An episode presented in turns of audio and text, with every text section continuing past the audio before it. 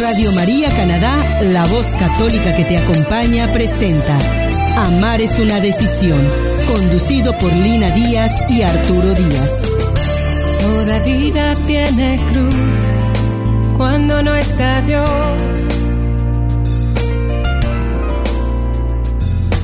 Pues ya quiere o no quiere, deseando siempre lo que no tiene.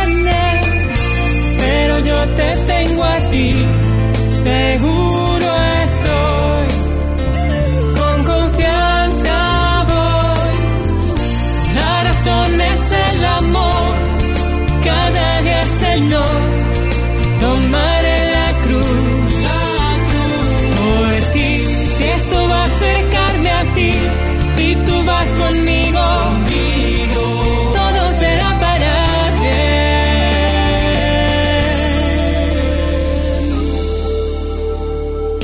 Hola amigos y amigas, yo soy Lina Díaz Y yo soy Arturo Díaz. y nos sentimos muy felices de traer a ustedes desde Radio María Canadá el programa Amar es una decisión, en el que traemos para ustedes temas y reflexiones importantes para su vida matrimonial y familiar. Feliz Navidad amigos y amigas que nos escuchan. Estamos en este tiempo de alegría y gozo en el Señor porque Dios está con nosotros. Un llanto suave se escucha en el pesebre. El niño Dios ha nacido y está entre nosotros. Gracias te damos a ti, Madre Santa, por tu sí amoroso que nos llena de esperanza y asombro. Hemos de saber que Jesús nació para todo el mundo, santos y pecadores, para los creyentes y también para los incrédulos. Nadie queda afuera, y por eso es un buen momento para reunirnos en familia, convivir y acompañarnos unos con otros.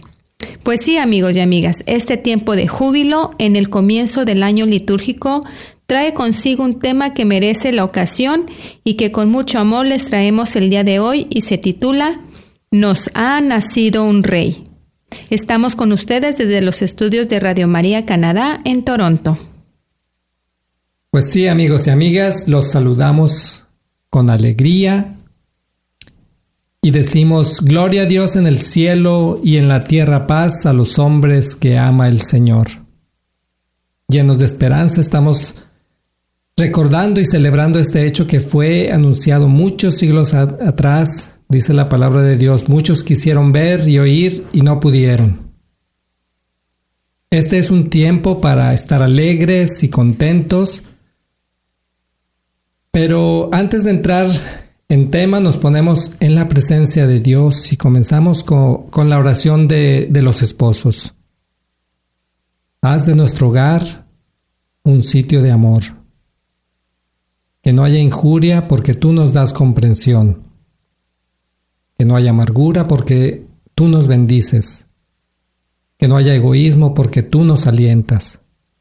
Que no haya rencor porque tú nos das el perdón. Que no haya abandono porque tú estás con nosotros. Que sepamos marchar hacia ti en nuestro diario vivir. Así te lo pedimos, Jesús, de la mano de María, tu amorosa Madre. Amén. Amén.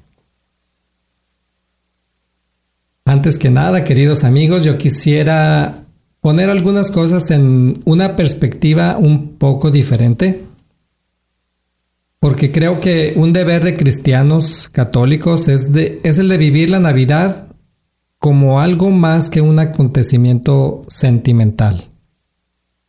Para nosotros, los creyentes, la Navidad tiene o debería tener un significado más profundo.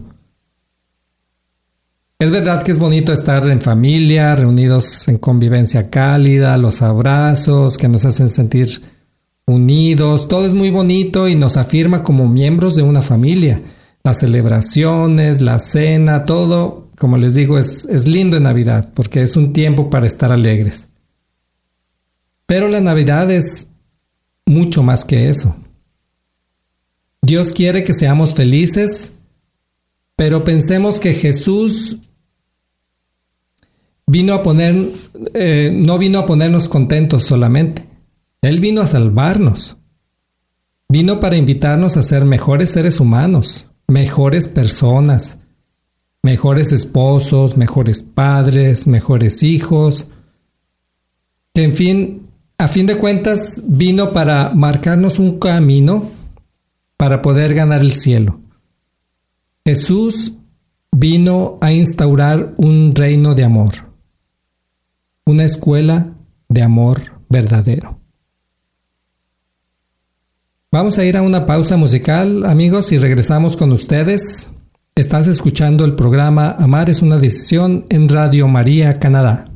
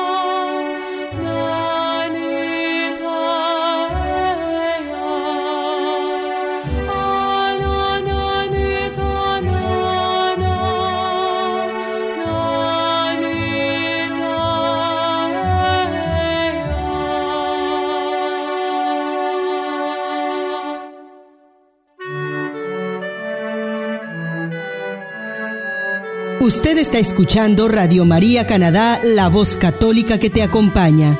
Continuamos con el programa Amar es una decisión, presentado por Lina Díaz y Arturo Díaz. Gracias amigos, ya estamos aquí de regreso para seguir con nuestro tema de hoy. Nos, nos ha nacido un rey.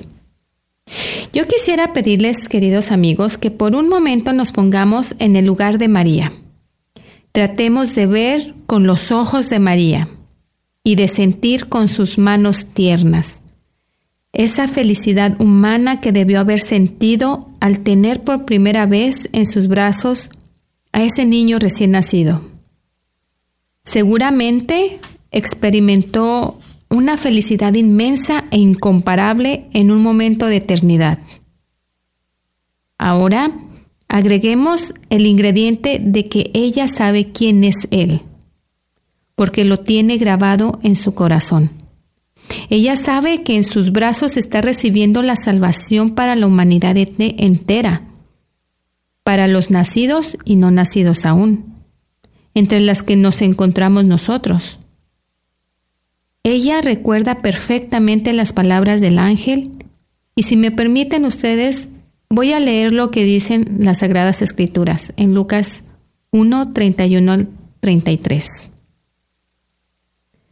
Concebirás en tu seno y darás a luz un hijo, al que pondrás el nombre de Jesús.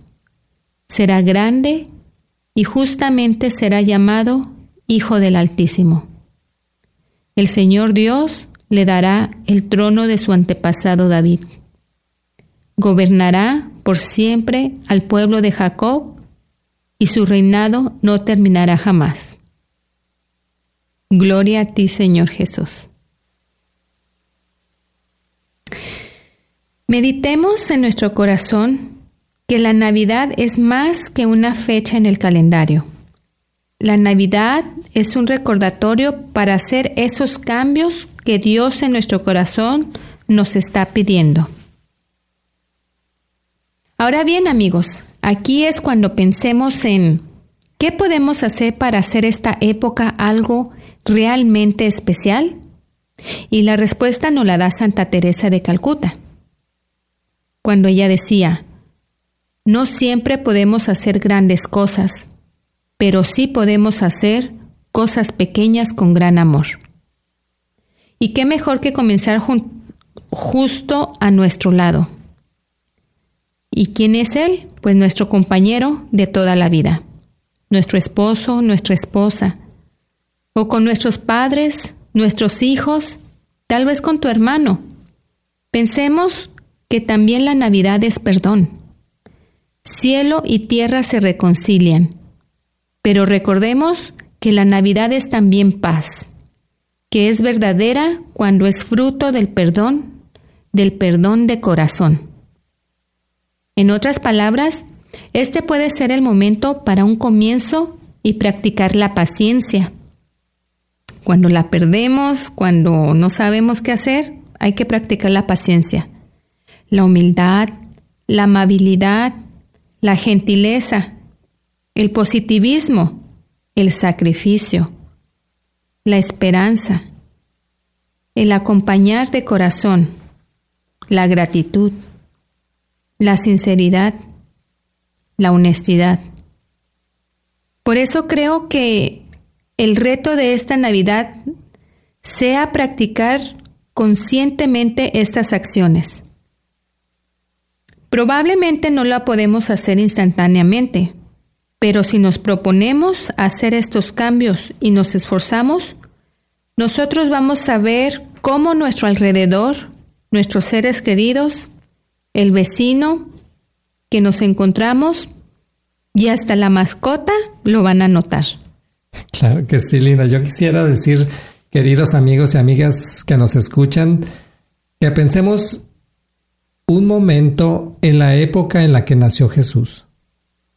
Salgamos ahora un poquito de lo que es el portal de Belén y pongámonos en, un contexto más amplio. Primero que todo tenemos que, ver que Israel tenía un rey judío, Herodes, y un gobernador sirio. Y a su vez estaban subordinados a un emperador romano, César Augusto quien precisamente es quien decreta la realización del censo, razón por la cual José junto con María tienen que viajar a Belén, de donde era originario José, para registrarse.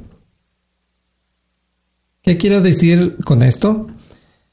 Bueno, pues que era una época de agitación, había ansiedad entre la gente, había temor por el futuro, había sed de más poder de los personajes que estaban en ese momento en el poder.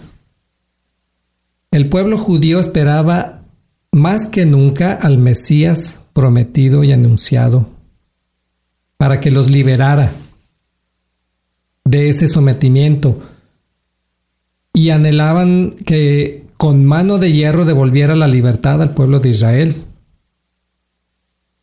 Lo especial de este acontecimiento es que Jesús viene a la humanidad de la manera menos esperada. Pobre y humilde nace el niño, el niño rey.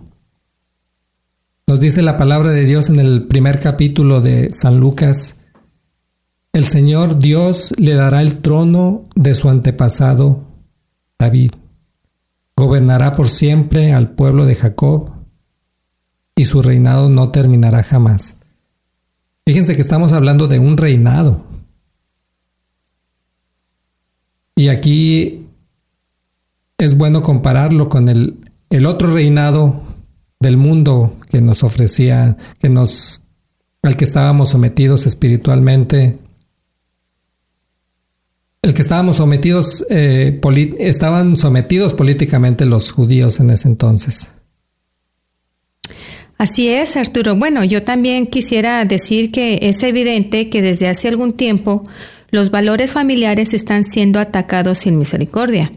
Y lo digo con toda certeza, porque es muy claro ver en cualquier tiempo o en cualquier tipo de medios que existen hoy en día que el seno familiar está infiltrado con antivalores que lo violentan.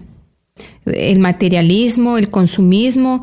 Vemos cómo se celebran las separaciones de los artistas en vez de, que anuncien cuánto, cuánto los artistas han vivido, cuáles son sus logros, cuánto llevan de casados. No, pero lo que sí se ve es las separaciones, los, eh, el divorcio de ellos. Se promueve el egoísmo, el egoísmo del aborto hoy parece ser más importante un árbol que un bebé en el seno materno.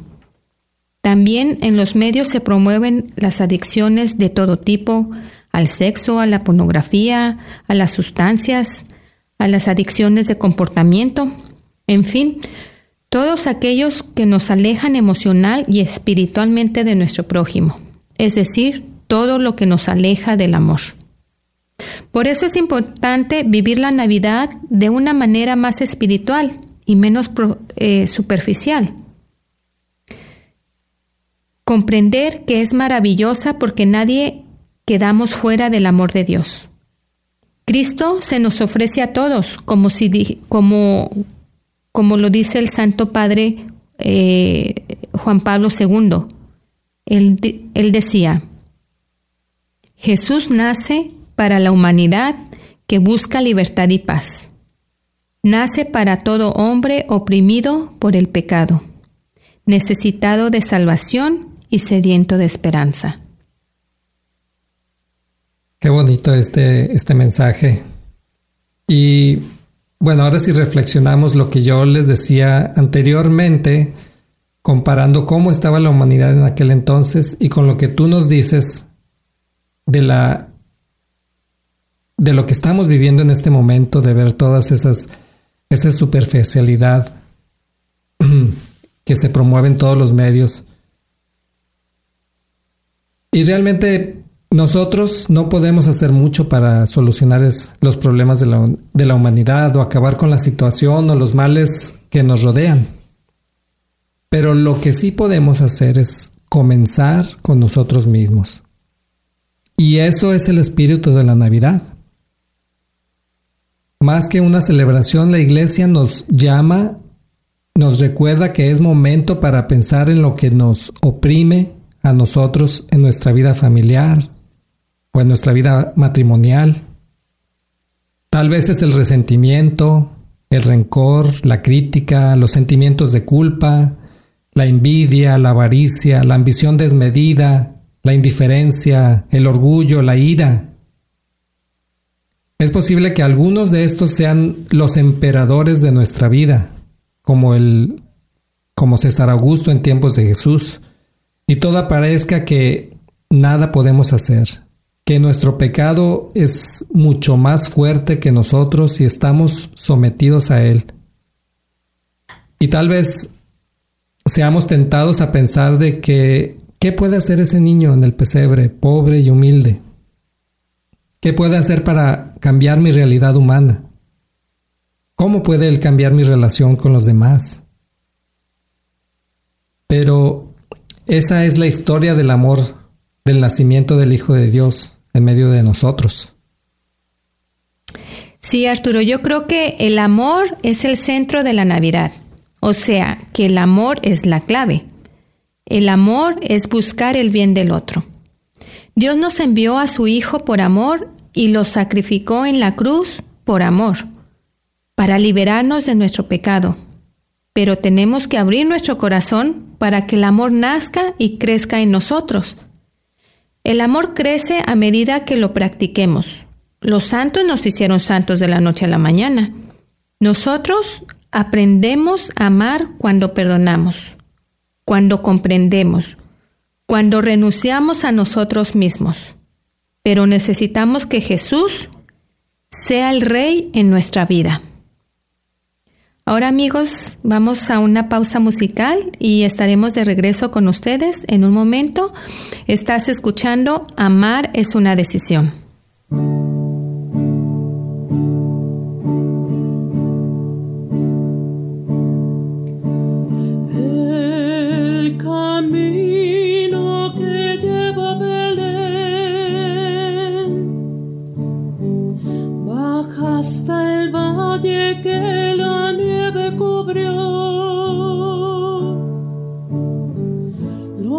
pastor se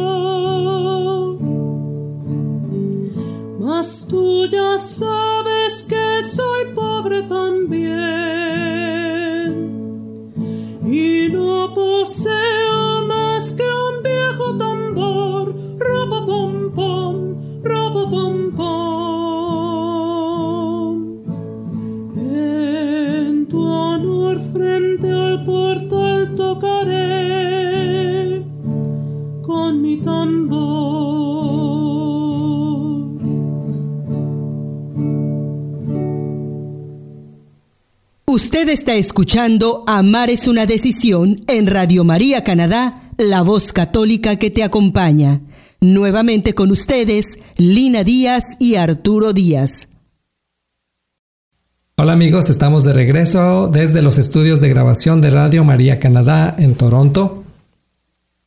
Y bueno, yo quisiera, para continuar con, con el tema de hoy, yo quisiera contarles una historia que sucedió durante la Primera Guerra Mundial.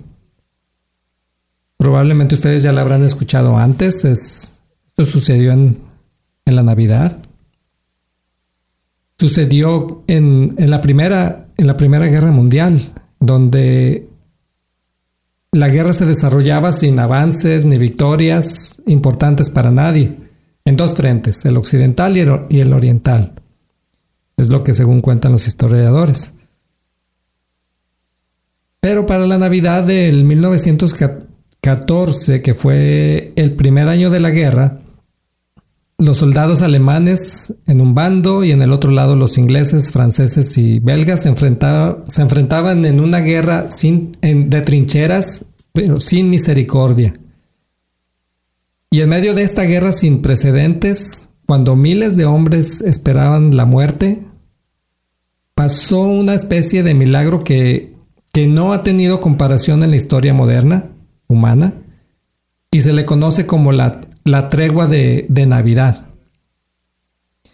Aquí ya estamos, que ya tenemos que el entusiasmo inicial por la guerra ya había desaparecido desde hacía tiempo, cientos de miles de jóvenes soldados habían muerto, habían sido, eh, habían fallecido en batalla, mientras tanto. Y era este combate eh, donde separaban a los dos bandos, era una franja de como más o menos 100 metros, la tierra ablandada por las lluvias caídas durante muchas semanas, estaba profundamente helada, la nieve cubría los cadáveres helados en esta tierra de nadie, y nadie se atrevía a rescatar por miedo a ser abatido por los disparos del bando contrario. Sí, uh, yo también escuché eh, de esa historia, Arturo, que, eh, bueno, se cuenta en lo que yo escuché, que el día de la Nochebuena ocurrió algo sin precedentes en esa misma batalla, que aunque otros dicen que fue la noche del 24 de diciembre. Bueno, pero lo cierto es que desde sus trincheras, cuando los soldados estaban ahí con sus armas al hombro, es que los, los soldados alemanes empezaron a entonar la canción de Noche de Paz. Empezaron como a, a, entonar, a, a talarear. Y al otro lado del campo de batalla los oyeron sus enemigos, los ingleses y los franceses. Entonces ellos también comenzaron con el canto.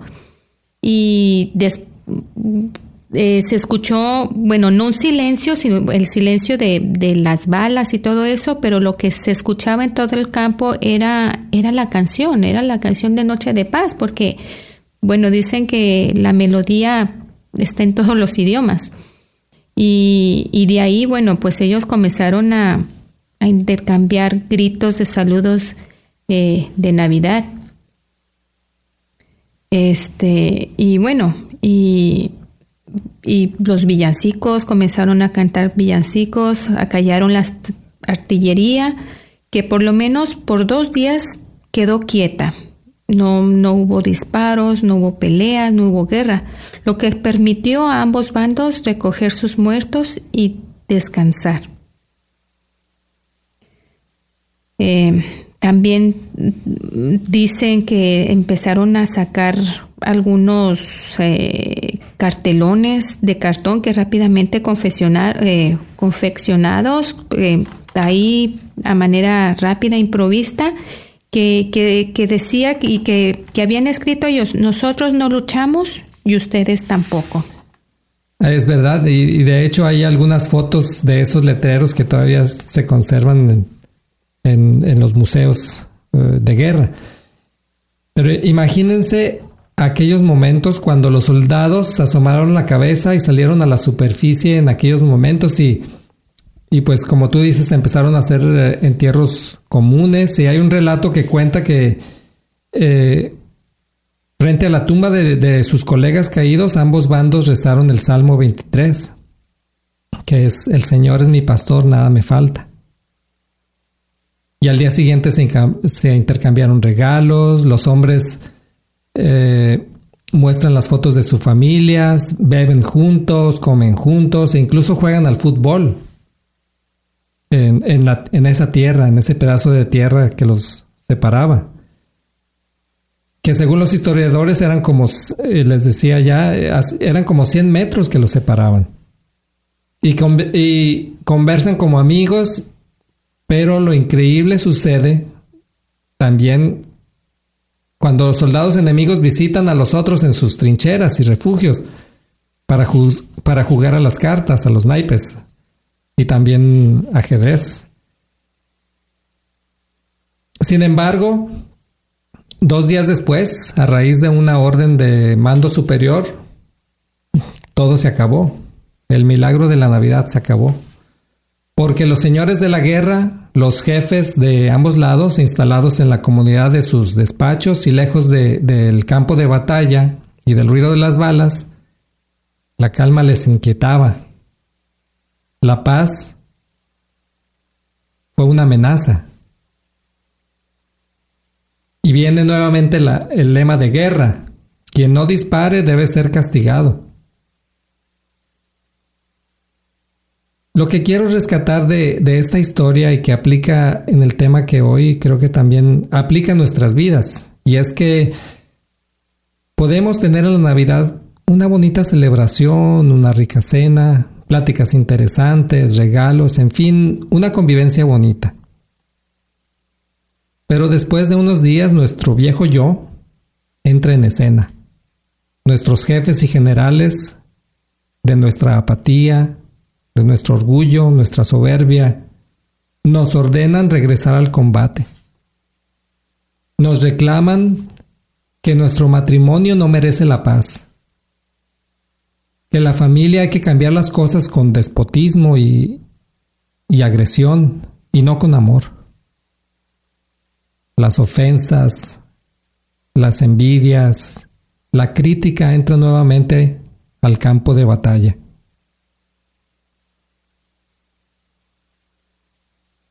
Bueno, con este comportamiento, la oscuridad quiere invadir de, nuevo tu vida. Es tu decisión permanecer en el amor. Todos en nuestro corazón deseamos la paz y el perdón.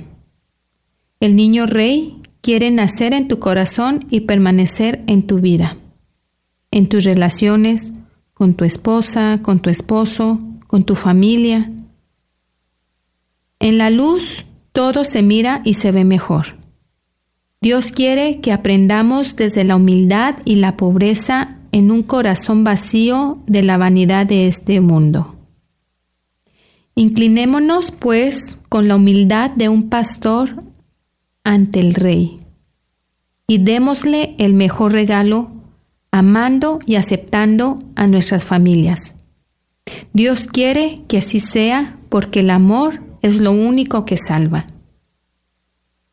Y bueno, eh, ¿qué regalo le vas a dar hoy a tu familia, a tu esposo? Comienza hoy a dar ese amor. Ese amor que a veces tenemos guardado, que tenemos empolvado, que tenemos detrás de la trinchera. Saquemos ese amor hoy en esta Navidad y continuemos. Y bueno amigos, el tiempo se nos ha terminado en nuestro programa y ahora nos despedimos de ustedes invitándolos a que nos escuchen la próxima semana aquí en Radio María Canadá en este su programa Amar es una decisión. Deseamos que continúen disfrutando de la, de la Navidad y que este nuevo año que estamos comenzando esté lleno de prosperidad, de bendiciones, pero sobre todo del amor de Dios. Somos Lina y Arturo Díaz y estás escuchando Radio María Canadá, la, voz, católica, que, te, acompaña.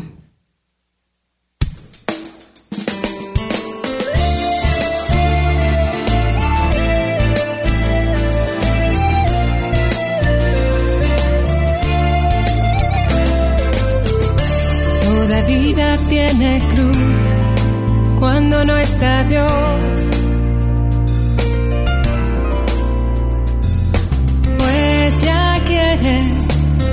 o no quiere, deseando siempre lo que no tiene. Pero yo te tengo a ti, seguro